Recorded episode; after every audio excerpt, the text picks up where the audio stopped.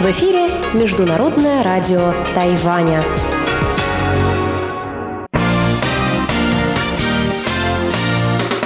Воскресное шоу с русской службой МРТ.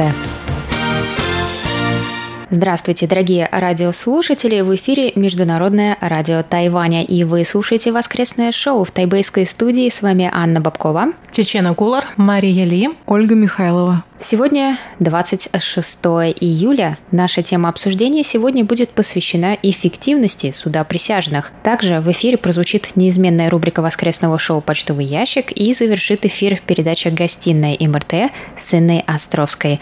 Оставайтесь на наших волнах.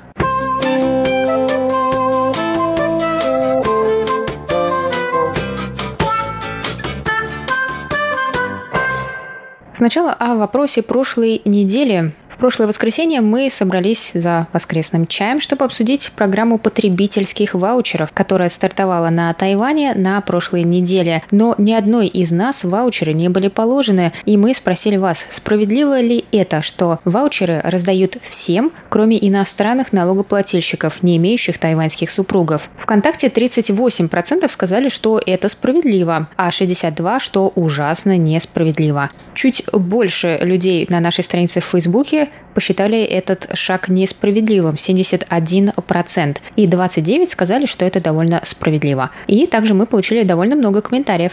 Наш постоянный слушатель Александр Сычев пишет, раздача ваучеров имеет смысл лишь тогда, когда на них реально можно что-то купить. Иначе это просто бумажки. На мой взгляд, иностранцы тоже могли бы их получить, поскольку также платят налоги в казну государства. Комментарий также оставил Николай Горобец, который написал, «Сначала я тоже возмущался, не в полную силу, впрочем, дескать, как так, иностранцы тоже платят налоги. Но бюджет формируется не только из налогов физиков, но в большей степени и из налогов тайваньского бизнеса, а Лаоваи тут ни при чем. На что Анатолий Семенов написал следующий комментарий. В цивилизованных обществах нет деления резидентов на лаоваев и не лаоваев. Подобные потребительские бенефиты в Японии, Гонконге, Канаде или США охватывают всех резидентов. Ситуация на Тайване ничем не отличается от стран дикого третьего мира. Вика Ло также отставила комментарии в Фейсбуке. Она напомнила, что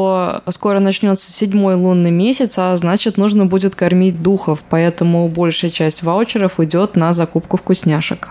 Екатерина Завидовская также рассказала, что в магазинах битком народу, народ отоваривает ваучеры. И также мы получили комментарий от Рафаэля Исламова. Он пишет, что в сети кафе, где продается мороженое на Тайване Cold Stone, для ваучеров уже есть особая акция. Два мороженых в вафельном стаканчике среднего размера за ваучер в 200 новых тайваньских долларов. Мы также получили письмо от Николая Егоровича Ларина из Жаворонков, Подмосковья. Николай Егорович пишет, выдача ваучеров всем постоянно проживающим на острове жителям Тайваня – это очень благородное мероприятие правительства. Но лишение иностранцев таких ваучеров – это очень плохо, так как они исправно и своевременно уплачивают налоги в налоговую службу Китайской Республики. Кстати сказать, совсем недавно в Москве избирателям при голосовании по поправкам к Конституции РФ вручали бонусы также на получение продовольственных продуктов стоимостью порядка тысячи рублей. В Московской области подарили маску, перчатки и авторучку. А осенью прошлого года губернатор Московской области Андрей Воробьев ко дню пожилого человека подарил по 1000 рублей каждому, но предварительно надо было администрации показать 6 оригиналов личных документов.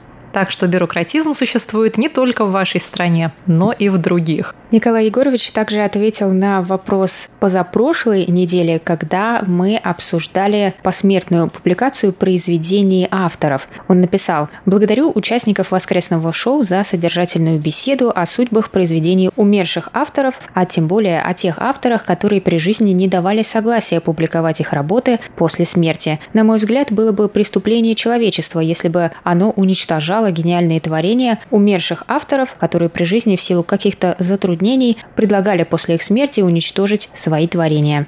Спасибо всем большое за комментарии и письма. Мы всегда их с большим удовольствием читаем и озвучиваем в эфире, так что, пожалуйста, участвуйте в вопросах и пишите нам свое мнение по содержанию наших передач и обсуждений. А сейчас к новой теме.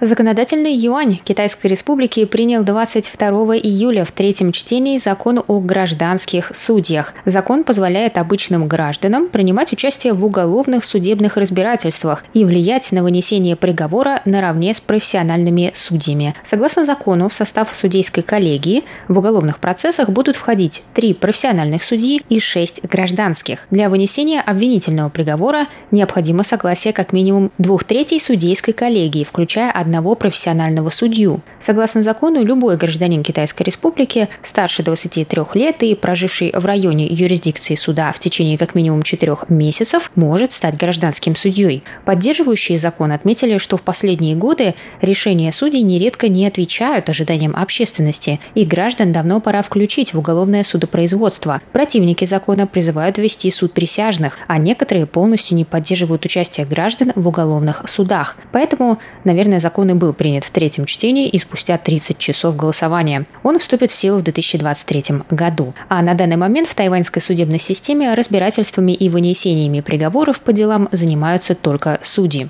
Позже я прочла некоторые дополнения к этому сообщению, и оказалось, что такая судейская коллегия будет заседать на слушаниях дел, когда подсудимому грозит от 10 лет тюремного заключения по уголовному обвинению, включая убийство, но исключая дела несовершеннолетних или связанные с наркотиками. И второе дополнение в том, что люди старше 70 лет по состоянию здоровья, а также преподаватели школ имеют право добровольно отказаться от исполнения долга гражданского судьи. А те, кого призвали исполнять долг гражданского судьи, и они не преподаватели и не старше 70 лет, обязаны явиться, либо заплатить штраф в размере от 2000 долларов США при неявке без уважительной причины. В случае неявки такого судьи ему на замену будет поставлен запасной гражданский судья. Муниципальные власти подготовят список подходящих кандидатов на роль гражданских судей. Ими не могут быть военные, адвокаты, имеющие судимость, президенты и так далее, как обычно бывает с присяжными. Затем суды на конкретное дело выбирают судей. Они затем проходят собеседование с судьями, прокурорами и адвокатами. Адвокаты могут выразить протест участию какого-либо кандидата на пост гражданского судьи без объяснения причины. Плата за один день работы гражданским судьей составляет 3000 новых тайваньских долларов, около 100 долларов США. Власти также будут предоставлять выплаты за отгул, если они пропускают работу, и оплату проезда. Если судья предоставляет информацию по делу без веской на то причины, то есть предъявляет какие-то факты о подсудимом, которые не имеют отношения к конкретному делу, я так понимаю, то ему грозит год тюремного заключения или максимальный штраф в размере 100 тысяч новых тайваньских долларов, 3 тысячи долларов США. Гражданский судья, пойманный на даче взятки или на планировании или подстрекательстве к этому, может быть заключен в тюрьму на срок от 1 до 7 лет или заплатить штраф не выше 1 миллиона новых тайваньских долларов, 30 тысяч долларов США. Предполагается, что новая судейская коллегия будет судить порядка 500 дел в год. Вот все, что я хотела сказать касательно нового закона. И сегодня у меня к вам, коллеги, такой вопрос. А что вы думаете об участии обычных граждан в вынесении приговоров? Нам хорошо знакома концепция суда присяжных. Тайваньская версия, как мы сейчас узнали, отличается от нее, но основная идея схожа. Кто-то говорит, что обычные люди будут всегда предвзяты и мыслить из принципа «вор должен сидеть в тюрьме» или «раз дошло дело до суда, то, видимо, виновен», а то и просто могут выместить злость за призыв к долгу присяжного, когда у них них были планы слетать в отпуск. Ну, а кто-то считает, что такой суд, наоборот, может помочь невиновному, хоть и совершившему преступление, потому что простые граждане не обязаны следовать закону в вынесении приговора, а судья проявить человечность порой не может подолгу. А вы что скажете, нужны ли простые люди в судебном процессе? С одной стороны, если бы, прости господи, мне пришлось бы предстать перед судом присяжных, я, наверное, не хотела бы, чтобы меня судили люди, не имеющие никакого отношения, не то чтобы там к моему делу вообще, к области юриспруденции. С другой стороны, если вдруг меня бы кто-то призвал к суду присяжных, как э, ну, выполнять присяжную повинность, я бы тоже очень не хотела, чтобы на мои плечи возлагалась бы такая ответственность, и чтобы мне приходилось участвовать в решении чьей-то судьбы. Но если бы, например, мне пришлось бы стать присяжной, я бы всегда, всегда, вне зависимости от ничего, наверное, выдавала бы вердикт, что человек невиновен, потому что я считаю, что тюрьмы людей не исправляют, смертная казнь никому не положена. Но, с другой стороны, я, наверное, всегда была бы в меньшинстве. Я это уже поняла по своему опыту просто жизненному. Так что у меня на этот счет, наверное, очень непопулярное мнение. Мне кажется, что век ДНК и в век современных технологий, а, когда, в общем, с большой вероятностью можно установить вину подозреваемого, можно обойтись без присяжных, можно обойтись просто силами профессионалов. Но необходимо всегда делать скидку, что будет какой-то процент, пусть минимальный, что что-то пошло не так, и человек все-таки невиновен, и при вынесении приговора это всегда нужно учитывать. Вот я, я считаю, я считаю так. Аня, у меня к тебе вопрос. А на иностранных граждан будет распространяться такая повинность? Нет, потому что они не являются гражданами. Ни ваучеров нам, ни повинности, ничего. Ни ваучеры тебе не положены, ни повинность тебе тоже не грозит. Мне и супруг Во пока всем не грозит. есть свои плюсы. А вот, кстати, это интересная мысль. Понятно, что нас в этот процесс не, никак не включат, но... А вот правда, тайваньцы, вот я представляю коллегию из судей тайваньцев, у них свой взгляд на жизнь, свои какие-то ценности, мораль и так далее. А вот, может быть, иностранцы, если бы судили того же человека, они бы, может быть, ну вот эта коллегия совершенно по-другому бы решила. С одной стороны, я понимаю принцип, я понимаю, что всегда нужно оставить человеку шанс какой-то. И мы помним этот прекрасный фильм «12 разгневанных мужчин», когда один присяжный смог спасти жизнь невиновному преступнику в этом фильме, да, просто он один смог переубедить всю коллегию, а для вынесения приговора там по американским законам, по-моему, нужно в каких-то штатах единогласное решение коллегии, но, с другой стороны, это художественное произведение. Бывали ли в жизни подобные случаи?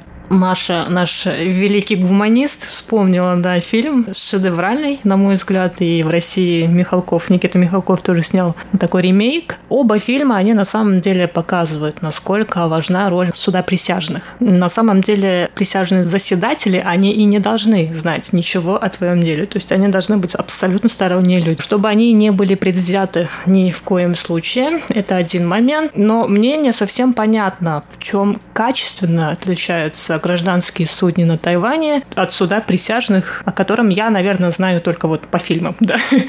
Ну, получается, что самая большая, наверное, разница, я тоже не очень глубоко знакома с американской системой, которую мы чаще всего видели в фильмах, но получается, что там можно принять решение, там, если присяжные его приняли, и суд обязан его как бы исполнить, то здесь этого не может произойти, даже если согласились все гражданские судьи, то хотя бы один профессиональный судья из этой коллегии должен тоже с этим согласиться. То есть все равно дело не передается полностью в руки обычных граждан, которые не знакомы с законами, например. Как это происходит, я так понимаю, в Америке на тех судах. Вот у меня вам такой пример. Может быть, не очень приятный, но понятно, что можно знать законы. Да, вот зачем, вот такой вопрос, зачем, например, суд присяжных? Закон есть закон, своровал, не своровал, ДНК, не ДНК, можно все доказать, можно найти виновного. Но здесь э, вопрос такой, а что если человек совершил преступление, но он не виновен в его совершении? В этой ситуации как раз и может, например, помочь э, смягчить приговор или не вынести приговор именно присяжный. Я хочу привести пример такой ситуации. Известно по статистике, что большая часть убийств совершается людьми знакомыми между собой. Это не убийство на улице, ну, такие тоже бывают, а убийство в семье или среди родственников и так далее. Жены с мужьями, домашнее насилие, домашние конфликты. И нередко бывает, что человек, который совершил убийство, на самом деле защищал себя. Понятно, что убить кого-то при защите себя – это превышение самообороны. Но что если этот человек, который на тебя нападал, уже нанес тебе какие-то ранения и пытался тебя убить? Получается ли это тогда превышением самообороны? Вот мне кажется, такие дела и должны рассматриваться присяжными. Не, но превышение самообороны в разных странах, оно интерпретируется по-разному. В Штатах, например, это вполне себе законно. Ты можешь просто в большей, большей части... Застрелить любого, кто Да. проникнет на твою землю. Даже если он ничего пока не сделал. Вот, поэтому здесь это очень такая спорная ситуация. А в России нет. То есть в России в любом случае превышение самообороны – это ты, ты сядешь в тюрьму, хотя, например, тебя пытались убить. Не, ну в России у нас все по-другому. У нас один процент оправдательных приговоров, поэтому тут как бы и говорить не о чем. В России, кстати, тоже есть суд присяжных, который как-то очень избирательно применяется. Э, да, потому что слишком много условий, и сейчас он применяется все меньше, меньше, меньше, и мне кажется, что там счет уже идет на тысячи в год.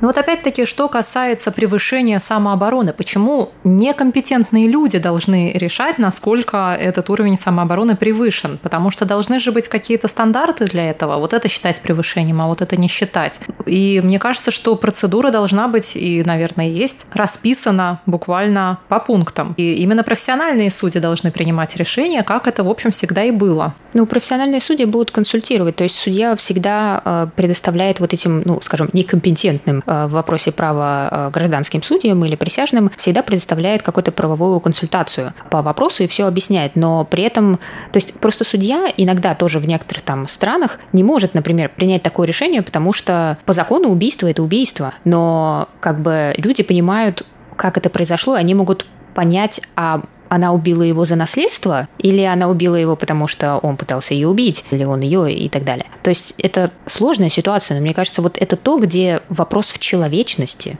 а не в праве. То есть поэтому иногда нужны присяжные. Мне кажется, человечность всегда подразумевает субъективную точку зрения, а это именно то, чего мы пытаемся избежать во время судебного процесса. Поэтому я считаю, что нужно просто больше финансов и э, энергии направлять на корректировку существующих законов и на более углубленную детализацию уголовного кодекса. Мне кажется, еще когда судья один, проще его подкупить, даже ну, или угрозы какие-то, потому что кто судья на процессе, всегда известно, это публичная информация, ее можно найти на сайте суда и так далее. Кто ведет, чье дело слушается, это довольно доступная информация. И кто-то может просто либо подкупить этого человека, либо, извините, заявиться к нему домой. Мы понимаем, сколько ну, нечистых на руку и нечестных людей. А суд присяжных для кого-то может быть последней надеждой, потому что, ну, как бы эти люди неизвестные и их ну, не смогут никак вычислить заранее. И, возможно, для кого-то это последний шанс оправдательного приговора. Я еще считаю, что, наверное, наибольшая ценность, которую несет это нововведение, это образовательная ценность, что больше людей будут понимать, как устроена судебная система, как устроен судебный процесс, а что в результате него ожидать. Это, в общем, может быть интересным опытом для многих людей, которым придет эта повестка, страшная повестка на исполнение этой повинности. Я все это время высказывалась за, но я хочу сказать одно из своих мнений против присяжных. Это когда люди, некоторые считают, что ну, им дают какую-то небольшую власть, и они начинают ее как бы испробовать. И присяжные, которые понимают, что сейчас они своим решением могут повлиять очень сильно на чью-то судьбу. Поэтому вот, наверное, таких людей, конечно, лучше до процесса не допускать. И, может быть, как раз потому, что на Тайване, как я прочла, судьи будут отбирать, и с ними будут проводить собеседования профессиональные судьи, адвокаты и так далее. И то есть, если кому-то, а, и прокуроры, и так далее. То есть, если кому-то из них покажется, что человек не подходит для исполнения такого долга и может быть опасен в процессе, то они его не допустят. Поэтому я надеюсь, что на Тайване все сложится честно и на благо.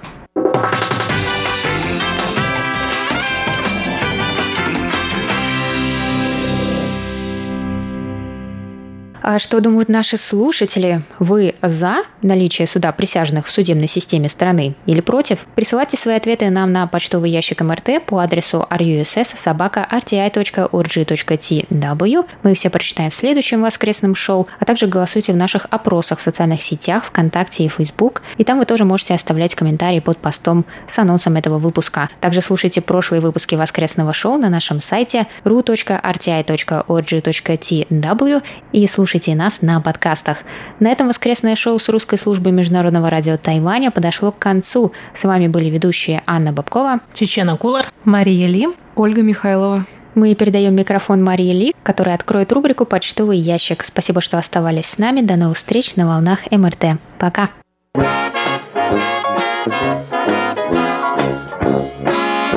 Воскресное шоу с русской службой МРТ.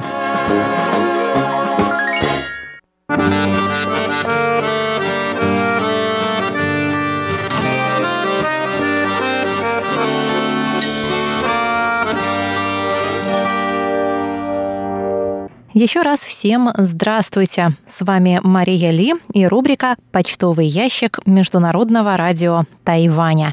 На этой неделе мы получили не так уж и много писем и рапортов, но за каждый из них мы очень вам благодарны. Итак, нам написали Николай Егорович Ларин из Жаворонков, Подмосковья, Владимир Рожков из Канска, Красноярский край, Анатолий Клепов из Москвы, Иван Лебедев из Санкт-Петербурга и Василий Гуляев из Астрахани. А еще совершенно по неизвестным мне причинам я выудила из папки «Спам» рапорты Александра Макухина и Дмитрия Елагина от 13 июля. Хорошо, что я туда заглянула, и почему они туда попали совершенно непонятно, так как раньше мы всегда их получали на наш адрес russ@rti.org.tw. Но теперь я буду регулярно туда заглядывать в поисках утраченных сокровищ. Дорогие друзья, я надеюсь, что несмотря ни на что, вы хорошо проводите это лето, никто из вас и ваших родных и любимых не болен, у всех все благополучно, и вы нам не пишете только потому, что заняты другими интересными вещами. К тому же почтовое сообщение между Россией и Тайванем пока что так и закрыто, и все ваши карточки и призы мы складываем в нашей почтовой комнате, они там копятся. Как только все откроется, мы сразу все отправим и об этом вам сообщим. А сейчас мы переходим к вашим рапортам. Как нас было слышно на этой неделе?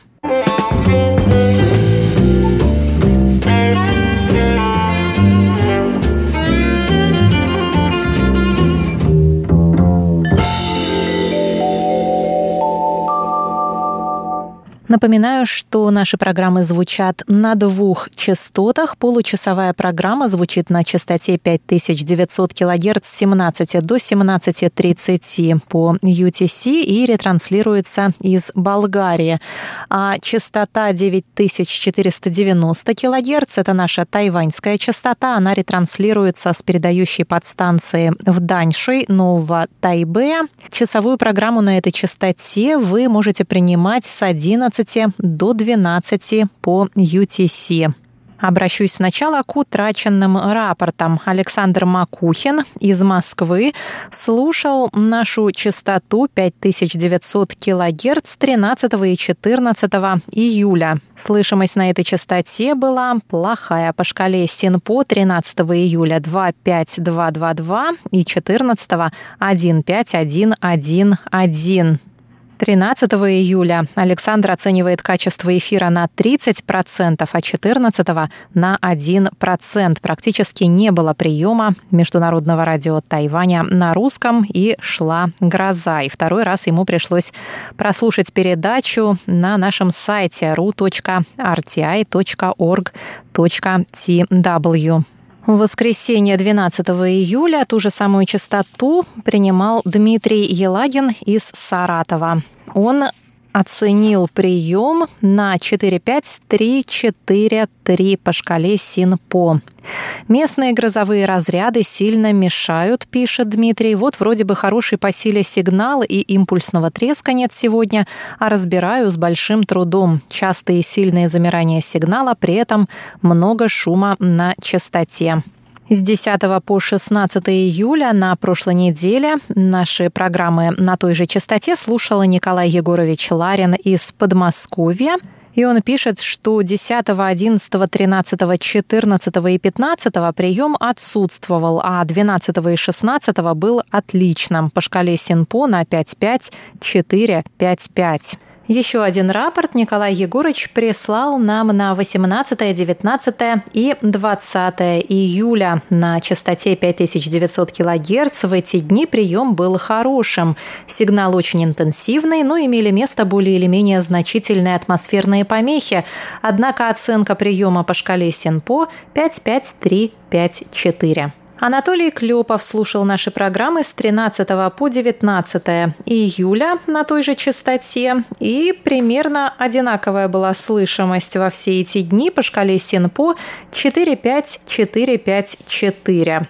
А Василий Гуляев из Астрахани прислал нам рапорт от 19 июля. Сила сигнала, пишет Василий, равна 3 баллам. Помехи отсутствуют, замирание сигнала ощутимы, шумы атмосферы присутствуют. Итоговое СИНПО 34333. Прием среднего качества. Что касается частоты 9490 кГц, то рапорт на нее мы получили только от Владимира Рожкова. Он принимал эту частоту с 11 до 11.30 по UTC 13 июля. В Канске Красноярского края нас было слышно по СИНПО на 3, 4, 4, 4, 3. Дорогие наши штатные и внештатные мониторы, дорогие наши слушатели, большое вам спасибо за работу, за присланные рапорты. К USL мы заполняем и ждем открытия почтового сообщения.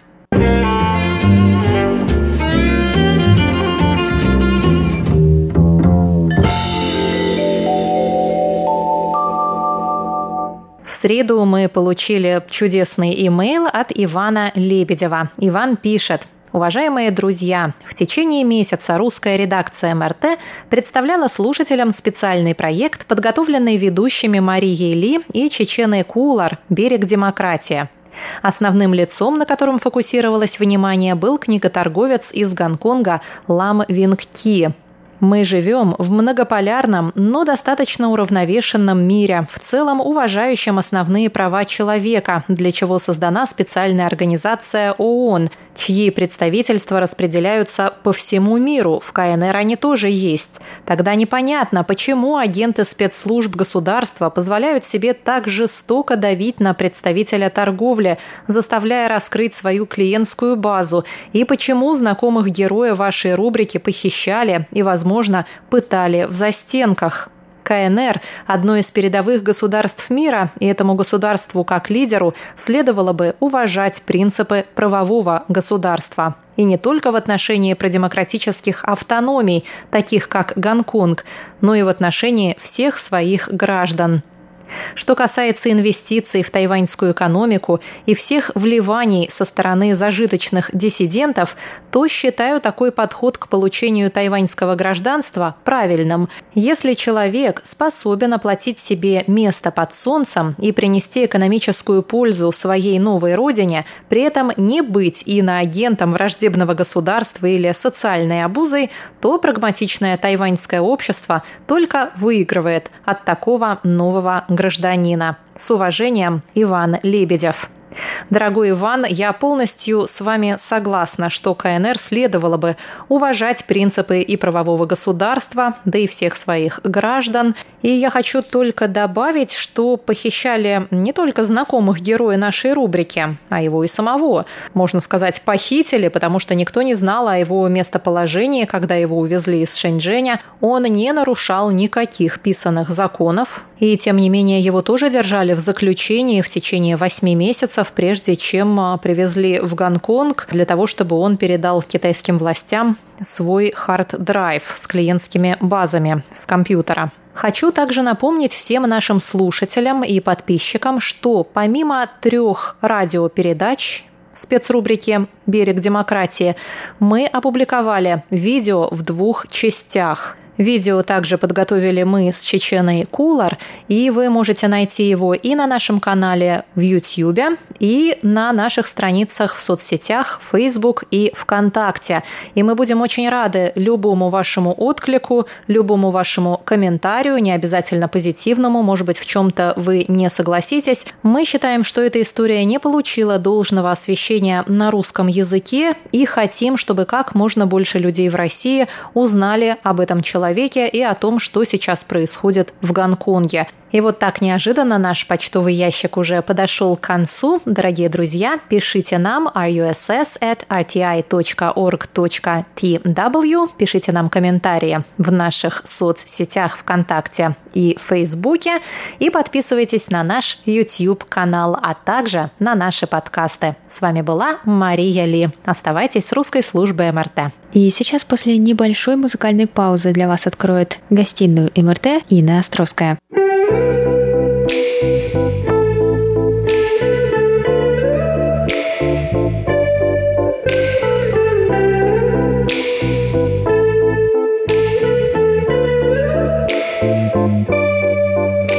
风不知道这是恋爱的季节却带着我的温度拥抱着你。像心跳的呼吸，每天千篇又一律的想你，恍惚着。Здравствуйте, дорогие друзья! Вы слушаете Международное радио Тайваня. В нашем воскресном эфире передача «Гостиная МРТ». И сегодня я с радостью представлю нашего героя, нашего дорогого гостя. Это Лу Чан Юнь или русское имя Кеша. Да. Английское имя Майк. Да, и, правильно. И самое интересное, что наш дорогой Кеша живет в Москве, преподает китайский язык, а на самом деле он родом с Тайваня, Казани, окончил университет китайской культуры. Мы поговорим сегодня о преподавании, о жизни в России, о том, как русский язык вошел в вашу жизнь и обо всем остальном. Здравствуйте, Хорошо. Кеша. Здравствуйте, Инна. Спасибо вам большое. Расскажите, почему Москва, почему русский язык и русская культура вошли в вашу жизнь? Хорошо, я все расскажу. Это было давным-давно, когда я еще учился учился в школе, конечно, мне сказали, что да, иностранные языки — это очень интересные вещи. Поэтому на самом деле, когда я был маленьким, конечно, я сначала изучал именно английский язык на Тайване. Потом я окончил школу, но сдал э, вступительные экзамены на Тайване. Потом я получил мои, мои оценки, а я посчитал, что, ой, наверное, мне очень трудно именно поступить на факультет английского языка, потому что стать преподавателем или учителем английского языка — это была моя мечта. Поэтому я подумал, наверное, мне было очень трудно поступить именно на факультет английского языка. Потом мой отец посоветовал мне, как ты считаешь, как русский язык? У меня было э, сомнение. Хорошо, русский язык неплохо, но что значит русский язык? Я не знаю, потому что алфавит английского языка я знаю. Я знаю, как выглядит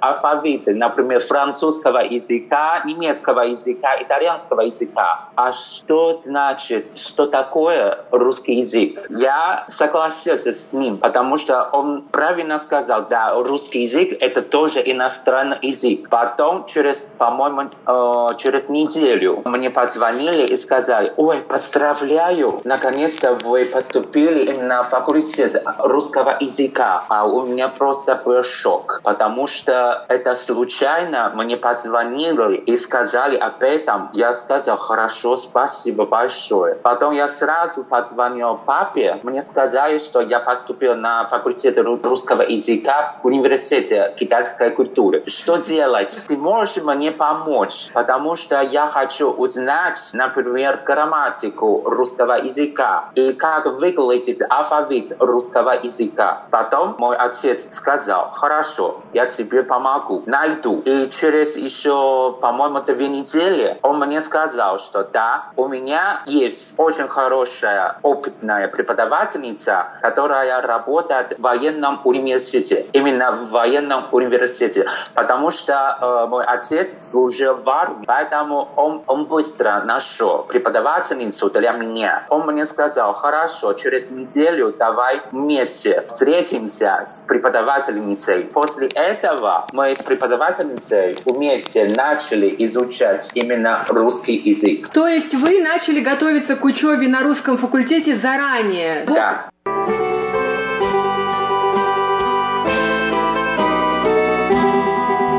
Расскажите о том, каким было преподавание в те далекие годы, когда не было интернета, такого большого количества ресурсов образовательных. Кто были ваши учителя? Может быть, вы кого-то помните, до сих пор дружите? Да, но я хочу сказать, что э, мне очень повезло. Почему? Потому что я до сих пор очень благодарю преподавательницу. Дело в том, что она преподавала мне два года. Да, два года. Но самое главное, это бесплатно. Точно. Бесплатно. А вы помните, как ее зовут? Конечно, э, ее зовут Чен Хуй Ли. И самое главное, она все время мне э, говорила, когда ты будешь студентом третьего курса, тебе надо поехать в Россию. Но когда я еще был студентом первого курса, а я просто подумал, а, еще рано, потому что это, это мой первый э, учебный год, и поэтому я думал, что а, еще два года можно, можно подумать об этом. Но когда уже конец второго учебного года, надо было решить этот вопрос. Поехать или еще надо э, заниматься на Тайване. И, конечно, моя преподавательница сказала, тебе надо поехать в Россию. И мои родители тоже мне сказали, тебе надо поехать в Россию. И еще э, на факультете русского языка университета китайской культуры тоже мне сказали, что тебе надо поехать именно в Россию. Другого варианта не было. Хорошо. И уже последний день я только что передал все мои документы аппарантам. И потом э, я поехал в Россию, в Питер. Сначала я, я был в Питере. А расскажите, какой это был год и какой вы увидели Россию? Э, я хочу сказать, что мне было очень трудно жить в Питере, потому что все время я думал, что да, ой, почему моя жизнь такая сложная,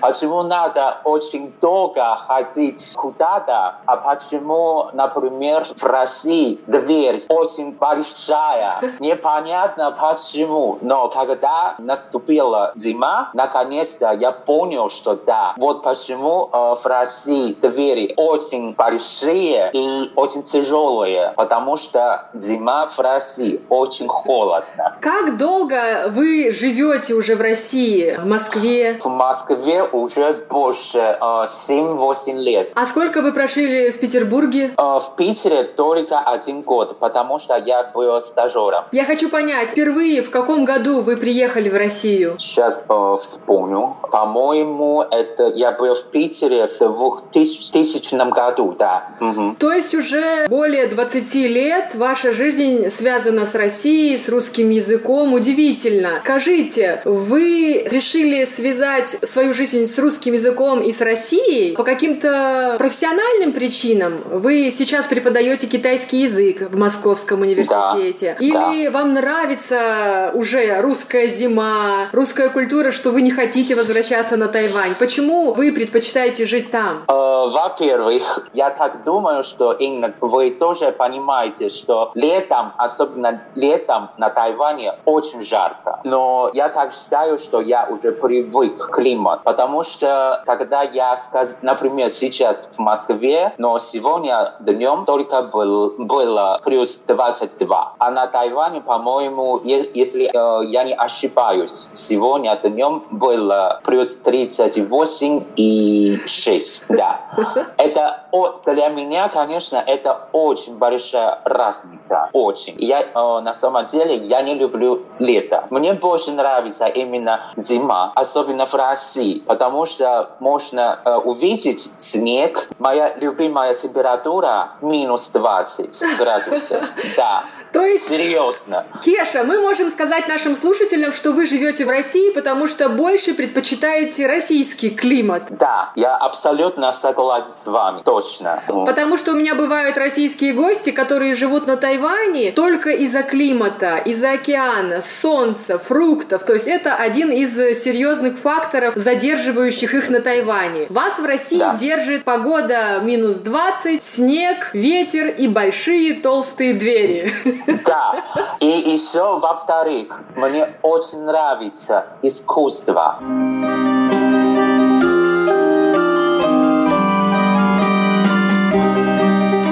Теперь мне хочется поговорить про культуру. Вы жили в Петербурге, сейчас живете в Москве. Расскажите нашим слушателям, что вы знаете, любите, цените в российской, в русской культуре, традициях. Хорошо. Мне очень нравится, конечно, сначала Мариинский театр в Питере. Когда я учился в Питере, но на самом деле я очень часто ходил именно в Мариинский театр. Но я хочу сказать, что почти все спектакли в Мариинском театре я посмотрел посмотрел. Мне очень нравится балет. На самом деле, я хочу сказать, что балет в Мариинском театре – это замечательно, потому что там только актеров очень хорошо танцевали, да, очень хорошо танцевали. И я хорошо вспомнил, что когда в Мариинском театре, по-моему, был фестиваль балетов, да, балетов, пригласили столько известных танцовщиков, очень известных. Например, э, были э,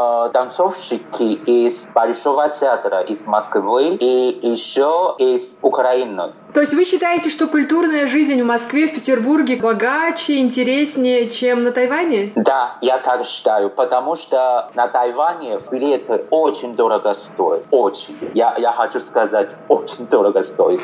И мало саклей про балет. А здесь в Москве и в Питере, ой, столько вы хотите, можно э, посмотреть. То это точно. Я слушаю вас и восхищаюсь вашим прекрасным русским языком. Все-таки не зря вам папа папа посоветовал идти на факультет русского языка. Большое ему спасибо, у вас талант. А я хотела задать вопрос о таком э, интересном имени русском. Кеша. Как вы придумали, кто вам дал это имя? Я хочу сказать, что это мне дало такое имя русская преподавательница, когда я был студентом первого курса. У нее э, был список, и там имени были. И она сказала, что да, давайте мы сейчас выбираем какое имя вам больше нравится. Хорошо. Я хочу сказать, Кеша — это уменьшительное имя, а Иннокенций — это полное. И я думал, что да, это очень длинное русское имя, наверное, это лучше. И поэтому я выбирал именно Иннокенций. Хорошо, да, и все. А потом вы мне писали, что дети в России, в Москве, когда узнают, что вас зовут Кеша, смеются, радуются. Да, конечно, по потому что они все время э, мне говорят, ты знаешь, кто Кеша? Я знаю, конечно. И я сразу сказал, да, это имя попугая, да? Все начали смеяться, да.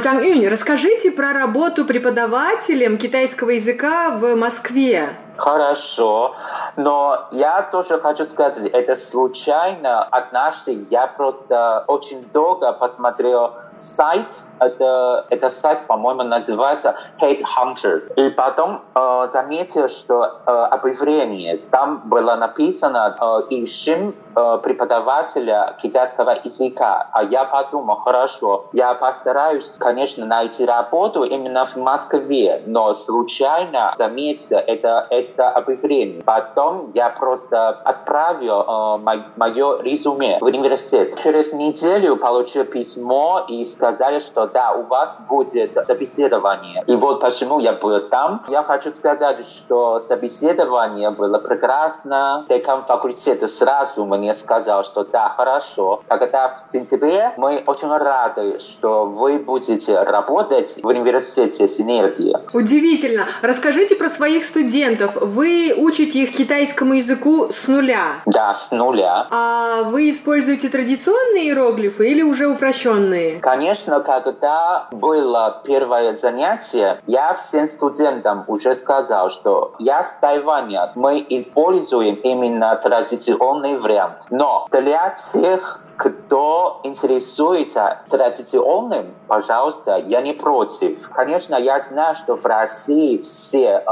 изучают этот упрощенный вариант. Пожалуйста, я тоже могу вам дать материал. Но я вам советую лучше изучать именно традиционный вариант. Но у меня сейчас две группы. Только одна студентка уже постаралась писать, читать и говорить именно по традиционным, да. Супер. Вы преподаватель с Тайваня, и, наверное, студенты задают вопросы. Что отличает тайваньские традиции от китайских? Какая жизнь на Тайване? Что вы рассказываете о своем любимом родном острове? Я показал им именно видео на сайте э, YouTube. И там показали, что на Тайване есть ручной рынок, да, и еще традиционная китайская еда, еда, особенно чоу-тофу и э, лапша с говядиной. И еще, конечно, зеленый чай. Я тоже сказал об этом. И немножко я тоже сказал э, студентам именно историю китайских иероглифов. Все я им уже сказал. Конечно, после занятия им очень понравились эти материалы. А появилось желание поехать посмотреть, что это за остров в Тихом океане? Да, у них есть желание, потому что я сразу им сказал, да, для русских, конечно, очень хорошо, потому что можно поехать на Тайвань без визы. Удивительно. Чангвин, вы живете в Москве уже девятый год, преподаете, наверняка у вас есть друзья и россияне, и тайваньцы. Не скучаете по дому? Не хочется на Тайвань? Конечно, скучаю э, по родителям, друзьям, да, родственникам, конечно, это безусловно. Но что касается именно погоды, мне больше нравится именно да, погода в России, потому что это, я хочу вам сказать правду, когда я вернулся домой именно на Тайвань, я очень часто болею, очень часто, да. Я не знаю, что случилось, я не знаю, какая это причина, но я очень часто болел, это точно. Но когда я узнал, что да, сегодня это последний день, я был на Тайване, но случайно чуть-чуть уже лучше.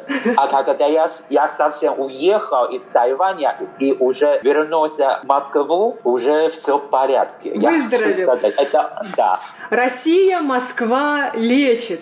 То есть мы можем сказать, что все-таки Россия, Москва стали вашим вторым домом. И среди наших слушателей много тайваньских студентов, моих из других университетов, не только из нашего родного Ваньхуа Тафи. Да. А, расскажите нашим студентам о том, какие русские люди. Ведь э, много стереотипов. Говорят, что русские воинственные, очень э, гордые. Эмоциональные, да. да. Ну а какими вы видите русских людей? Ну, знаете, конечно, люди разные, но я хочу сказать, что мне очень часто именно помогают русские. Несмотря на то, что я сейчас в Москве, но когда я в Питере тоже, я хорошо вспомнил, когда, например, я учился в Питере там, я познакомился с одной бабушкой, которая раньше работала в Мариинском театре. Но она очень часто э, помогала мне найти хорош, хорошее место, где можно э, купить э, билет, где выбирать именно место для спектакля. Еще очень важное дело, когда в Питере, по-моему, приехал очень известный певец, и уже почти в Питере уже не было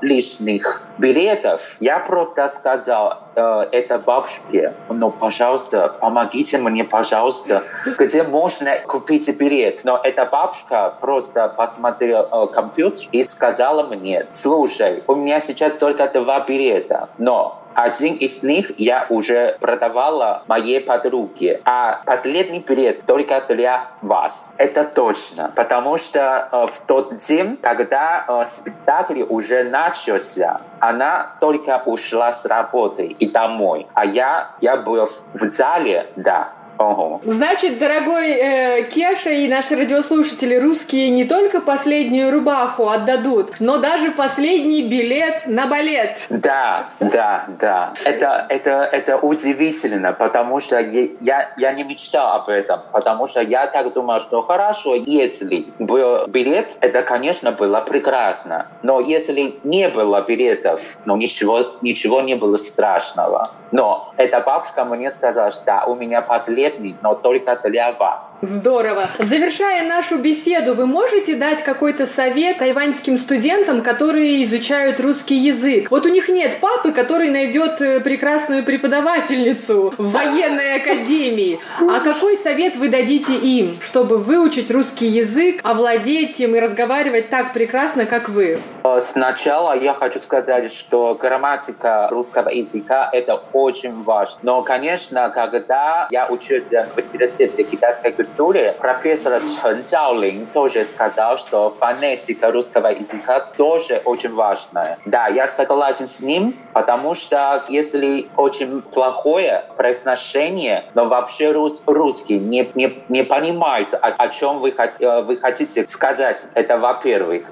Я имею в виду э, произношение, то есть э, фонетика, потом это грамматика. Это тоже очень важное. А потом, конечно, я хочу посоветовать всем, надо больше именно э, слушать русскую речь. Это значит, надо часто смотреть русские фильмы или сериалы. И даже русские советские мультфильмы, чтобы знать, что есть такой попугай Кеша.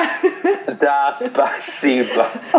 Дорогой Чан Инь, я очень благодарю вас за беседу. Была рада познакомиться. Я думаю, что наши спасибо. Радиослушатели в восторге от общения и знакомства с вами. Желаю вам только успехов в Москве. Ну и, наверное, надеюсь, мы встретимся с вами на любимом Тайване. Хорошо, спасибо вам большое, спасибо.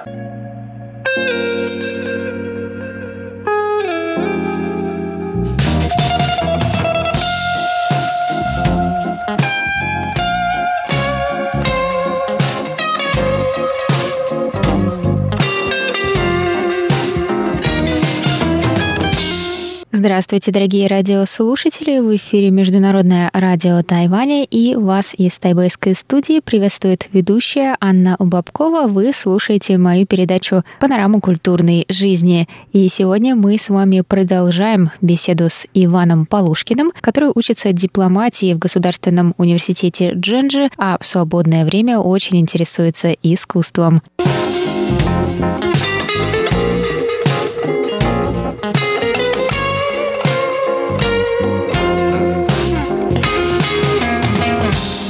Взять пример Моки, современное искусство. Обычно там 3-4 экспозиции выходят. То есть одна какая-то главная большая и две поменьше, на один-два зала буквально. Но даже если они начинаются в разное время, они каждый идут 3-4 месяца. То есть ты можешь смело приходить в эти 3-4 месяца в музей, и ты гарантированно увидишь что-то новое. Это схоже с тем, как работает Санкт-Петербургская Эрарта, тоже, соответственно, музей современного искусства, где выставки меняются фактически каждый месяц. Но поскольку сам музей на 4-5 крыльев, то есть, соответственно, меняется только одно крыло. То есть смысл есть, а, чтобы увидеть все новое, ходить где-то, ну, раз в квартал. Конечно, иногда бывает не совсем так. Например, довольно-таки знаменитый Чимей, это в Тайнане. Угу. Отличный частный музей, но, например, даже там есть гигантская великолепная постоянная экспозиция, даже с древними статуями, с великолепными репликами, там по что-то биологии, анатомия, географии и т.д. Но, например, временная экспозиция, она меняется раз в год. И с учетом той цены, которую ты платишь за вход, это, пожалуй, самый дорогой музей на Тайване, не считая каких-то привозных вроде Энди Уорхола или других западных известных художников. Ну, это, мягко говоря, расстраивает. Но в то же время, например, а, Тайнаньский музей изобразительного искусства просто великолепен. Во-первых, у них есть два корпуса. Это такое классическое здание, причем для вашего представления оно снабжено внутренним садиком, то есть по форме как бублик, и в центре парк небольшой с гигантским деревом, который создает великолепный тенечек, и можно посидеть, попить кофейку или чайку и отдохнуть от утомительных походов от зала к залу. Но при этом есть еще и второе здание, где, если не ошибаюсь, в районе 20, наверное, небольших галерей, то есть, ну, отдельных залов. Это великолепное современное здание. Оно немножко выбивается из общей архитектуры Тайнани, если говорить об этом, но с точки зрения подачи как храм искусства, я считаю, он сделан великолепно. Очень много стекла, очень много геометрических форм. Немного похоже на знаменитую стеклянную пирамиду Лувра, если вы представляете, о чем я, mm-hmm. какими-то местами. Но формы чуть более сложные. В других местах мне, к сожалению, не удалось побывать пока, но что было слышно по рассказам других, например, интересно сделано в Тайджуне, от Музея натуральной истории проходит очень удобная лесопарковая зона зеленая до Музея изобразительного искусства, где, кстати, есть какие-то тоже статуи, как я понял, или какие-то инсталляции. То есть э, погружение в искусство проходит полным ходом. И я считаю это великолепно, что как есть какие-то частные инвесторы, так и государственные инициативы, которые именно хотят, чтобы люди ходили и смотрели на это все. Кстати, я очень был поражен тем, как много людей действительно ходят и смотрят здесь на искусство. Причем нет какой-то оголтелой толпы, которая бы смотрела на картины через э, экран телефона, как, ну, к сожалению, бывает у нас или где-то в Европе. Когда ты видишь что-то знаменитое, ты обязательно хочешь это сфотографировать. Mm. Здесь часто есть то, что люди сначала посмотрят, что-то впитают, что-то себе подумают, а потом уже решат, хотят они это сохранить, сфотографировать, показать кому-то или нет. И зачастую они даже просто оставляют это воображение. Я считаю это фантастически. Очень нравится персонал, потому что довольно-таки много молодых людей, ну, либо выпускники, как я понимаю, университетов, связанных с искусством, либо просто энтузиасты, которые с удовольствием с тобой пообщаются, обсудят. Например, тоже, наверное, пару недель назад я был в галерее Лян, это в, тоже в районе Найху, и там была выставка Weibo Чху. Он знаменит тем, что у него очень много работ в разных стилях в плане... Ну, он один из самых известных абстракционистов на Тайване на самом деле.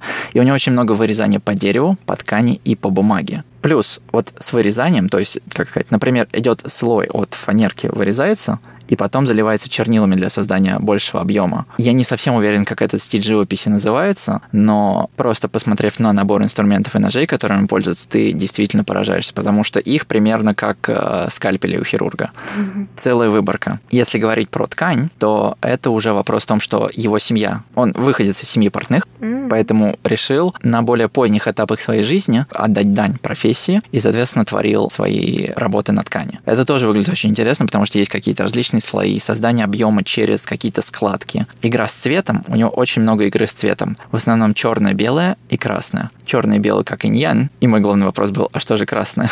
Угу. Ответ, к сожалению, вы должны найти себе сами.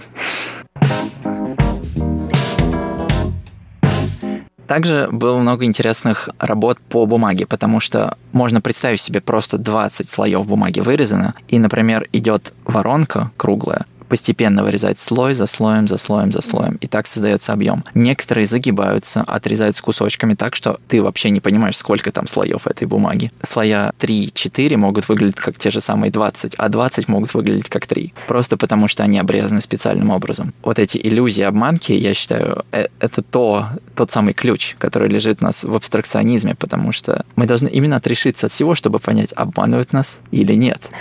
Конечно, это действительно поразительно, что маленькие галереи, на самом деле, они очень часто пустуют. То есть, если мы говорим о районе Нейху, к сожалению, он очень пустой часто. И когда ты приходишь в эти галереи и общаешься с людьми там, ты понимаешь, что ты, возможно, второй или третий посетитель за день. Это, конечно, всегда грустно. Слезы на глаза наворачиваются, потому что искусство здесь, оно доступно. Вот ход бесплатный, пожалуйста. Но так сложились обстоятельства. Ну вот э, к слову о смысле, у меня вот такой к тебе вопрос. Скорее, два вопроса. Во-первых, наверное, расскажи, а как ты нашел, как ты открыл в себе интерес к искусству и какой-то, наверное, сопутствующий здесь вопрос – это, а как ты читаешь вот эти смыслы? Как вообще читать современное искусство? И согласен ли ты, что искусство – это вообще для избранных? Как открыл в себе тягу к искусству, это, наверное, будет очень, очень глупый ответ, потому что я просто начал ходить по музеям. И в целом, наверное, не знаю, с подросткового возраста, когда куда-то даже ездишь путешествовать, мне всегда были интересны какие-то исторические места и прочее. А искусство очень часто оно связано именно с запечатлением истории. То есть есть какие-то гравюры, картины, которые изображают какие-то исторические сюжеты. И Скорее всего, я бы сказал, что я пришел отсюда, от чего-то, что было близко к биографическому, историческому описанию событий, к уже различным жанрам искусства. Ну и в целом любовь развилась просто. Я стал ходить, ходить, я стал искать целенаправленно, что мне нравится. Я до сих пор не нашел, что мне конкретно нравится. Потому что, если быть откровенно честным, мой самый любимый вид искусства — это не живопись, хотя в основном, естественно, я хожу смотреть на картины. А что? Мне нравится скульптура больше всего, а на второе место я бы, пожалуй, поставил архитектуру. Из-за того, что можно сказать, что я художественный энтузиаст, как это принято говорить, мне нравятся, естественно, все виды искусства, если в них есть действительно какой-то смысл. Но вопрос смысла каждый ставит для себя сам. Есть видение художника. Его очень часто сложно повторить, сложно увидеть для себя. Можно попытаться понять, то есть, что действительно видел художник в этом. Но можно увидеть что-то для себя и найти какой-то свой смысл. И я считаю, что эта точка зрения тоже имеет право на жизнь. Мы все можем видеть в картинах что-то свое, потому что, возможно, это как раз то, что от нас хотел автор. Он хотел, чтобы мы начали думать от его произведения. А если мы не начали думать, ну, не нужно расстраиваться, не нужно думать, что э, вы недостаточно умны, недостаточно искушены в искусстве, что это только для избранных. Нет, что-то может быть, э, что мы просто не понимаем. Например, ну, в мире очень много языков. Если мы не понимаем какой-то из них, это не значит, что мы глупые, мы же понимаем свой язык, мы же разговариваем на нем. Но этот язык всегда можно попытаться выучить. Соответственно, всегда можно подумать о логике автора, почитать его комментарии, его мысли на этот счет, потому что очень часто либо работники галереи предоставляют какую-то информацию о работах на определенном этапе автора, либо есть его личные комментарии, либо есть просто какая-то аннотация к картине или инсталляции о том, что объяснит, что же здесь заложено. Потому что иногда ты можешь подумать что-то одно, а прочитав описание, ты начнешь понимать, действительно, теперь я наконец-то вижу, что автор имел в виду здесь. Говоря про современное искусство, конечно, это очень сложно, очень. Потому что подходов очень много, очень много индивидуальностей. У каждого автора какой-то свой бэкграунд, то есть как, есть какие-то обстоятельства, которые влияли.